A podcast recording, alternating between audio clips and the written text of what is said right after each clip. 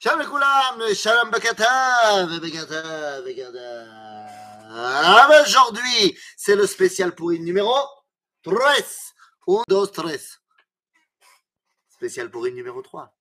Et le spécial pour une numéro 3, eh bien, c'est ma fille qui va vous dire de quoi on va parler. De quoi on va parler Michel, Michel, Michel. Attends, attends, attends, t'as pas vu. Qu'est-ce qu'on va dire Michel. Michel, Michema. Michel, נכנס אדר, רבי בשמחה. משנכנס אדר, מרבים בבלבלבלבלים. משנכנס אדר, מרבים בשמחה. Oui, mais le problème, c'est que cette phrase, משנכנס אדר, מרבים בשמחה, eh ben, eh, eh, elle n'est pas venue comme ça, pouf. Cette phrase a un début. Et le début, c'est כשם שמי שנכנס אב ממעטים בשמחה,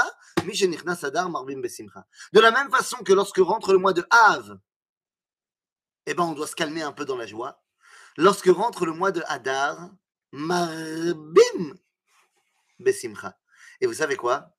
Le problème, c'est que moi, je suis un mec comme ça, très, tac, tac, tac, à tu vois. Moi, on m'a dit, quand rentre le mois de Av, Memaatim Besimcha, on se calme. Eh ben, j'ai besoin qu'on m'explique, halachiquement parlant, de quoi il s'agit. Et donc, on va me dire, alachiquement parlant, tu bois plus de vin, euh, tu vas euh, pas faire de, laver tes habits, euh, tu ne te maries pas. Mais Kitsour, il y a plein de choses techniques que, alachiquement parlant, c'est clair. Dès que rentre le mois de Havre, ce qu'on appelle les neuf jours, bien, il y a plein de choses qui te rendent joyeux en général que tu n'as plus le droit de faire. Mais le problème, c'est que Mishenichna Sadar Marbim Besimcha, qu'est-ce qu'il faut faire? On m'a rien dit. On m'a rien dit de particulier. Et c'est justement ça. Sadar Marbim Besimcha, on t'a pas donné des lois particulières de mange plus de viande, ou mange plus de, fais plus de khatunot. Non. Sadar Marbim Besimcha, qui est déjà là. C'est une simcha qui est tellement profonde qu'on n'a même pas besoin de te dire de quoi il s'agit. Qu'est-ce qu'il faut faire pour l'arbot besimcha? C'est simcha loshel mitzvah. Ce n'est pas une simcha qui est liée à une mitzvah particulière. Et la simcha qui est liée directement à Netzach Israël, qui est liée à l'éternité d'Israël.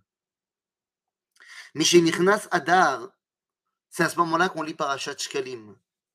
Et Parashat Shekalim est là pour mettre en surbrillance eh bien, l'entièreté et l'unité du peuple juif. Car avec ces Shekalim, Machatzit Shekel qu'on a amené au Beth Amikdash, eh bien, on achetait tous les korbanot Sibour de l'année. C'est-à-dire que ce Machatzit Shekel permet non seulement de recenser le peuple juif, mais de montrer que ce n'est qu'ensemble qu'on peut atteindre la dimension eh bien, de Korban, de Kapara, de Kirouv El Hashem, de se rapprocher d'Akadosh Baruch. Et donc, Mishenichna Sadar, on va lire la parashat Shkalim, et donc on va se rappeler de cette dimension d'unité du peuple juif, de cette dimension d'éternité du peuple d'Israël. Car c'est bel et bien de cela qu'il est question. Durant la fête de Purim, je vous le rappelle, Aman ne s'est pas posé la question de savoir si tu étais un juif religieux, pas religieux, de gauche, de droite, euh, vert ou violet c'était tout le peuple juif qui faisait pour lui un ensemble. Il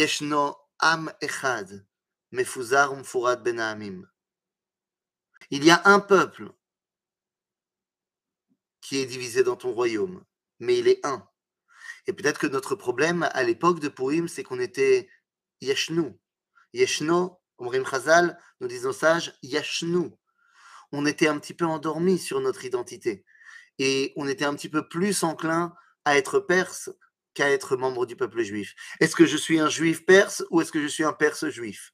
On connaît. On connaît cette question-là avec un Gilgoul un petit peu plus moderne. Est-ce que je suis français juif ou juif français? Réveille-toi, Am Israël. Am Israël, tu seras jamais perse. Am Israël, tu seras jamais français.